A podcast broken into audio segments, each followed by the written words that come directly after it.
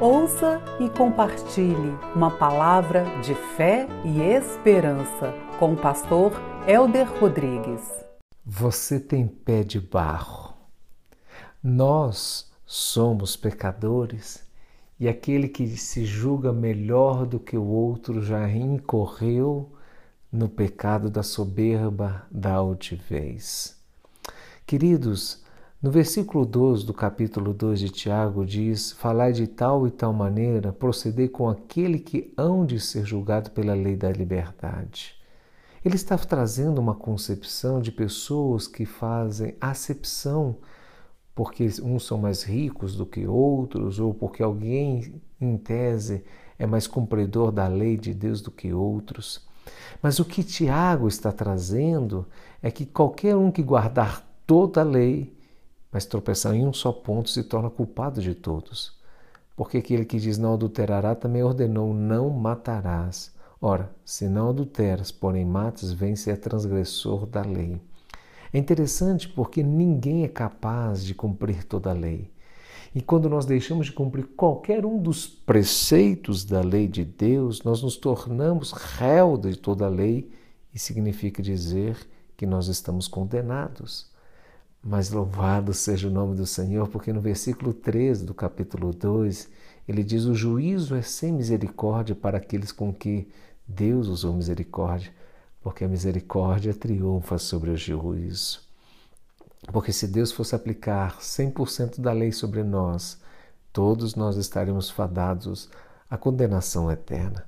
Por isso ele enviou seu filho Jesus Cristo para morrer em nosso lugar. Ele foi 100% justo porque Jesus foi nosso perfeito representante e ele morre em nosso lugar, para que através de Cristo ele exerça 100% de misericórdia, para que nós nos acheguemos a ele. E se Deus é cheio de misericórdia e compaixão, nós também devemos ser cheios de misericórdia e compaixão com o outro, porque recebemos esta graça, esta compaixão e devemos ser misericordiosos uns com os outros. Quando você julga alguém, você se coloca como lugar, você se coloca como um juiz, não como uma pessoa ou um irmão. Assim, queridos, entenda, você e eu temos vasos, nós temos pés de barro e carecemos da graça de Deus e devemos ser misericordiosos uns com os outros.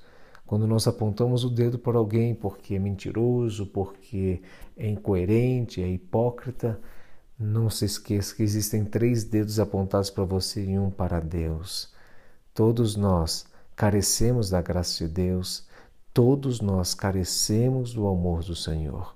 É claro que o julgamento da igreja, no sentido de trazer uma disciplina, uma correção, se faz necessário o que Jesus, quando diz para nós tirarmos a trave do nosso olho para olhar o cisco do olho do nosso irmão, ele está dizendo de um julgamento leviano, temerário, hipócrita, sem entendimento ou discernimento, sem compaixão ou misericórdia.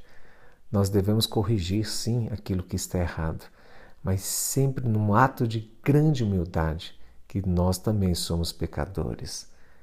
Como você lida com o outro? Como você enxerga o outro? Você é uma pessoa que julga? Você é uma pessoa que condena? Ou você é uma pessoa cheia de compaixão? Que Deus te abençoe, hoje e sempre, em nome de Jesus. Quer ser edificado? Siga o Instagram do Pastor Elder, arroba pr.elder com H e da igreja, arroba ip.manancial.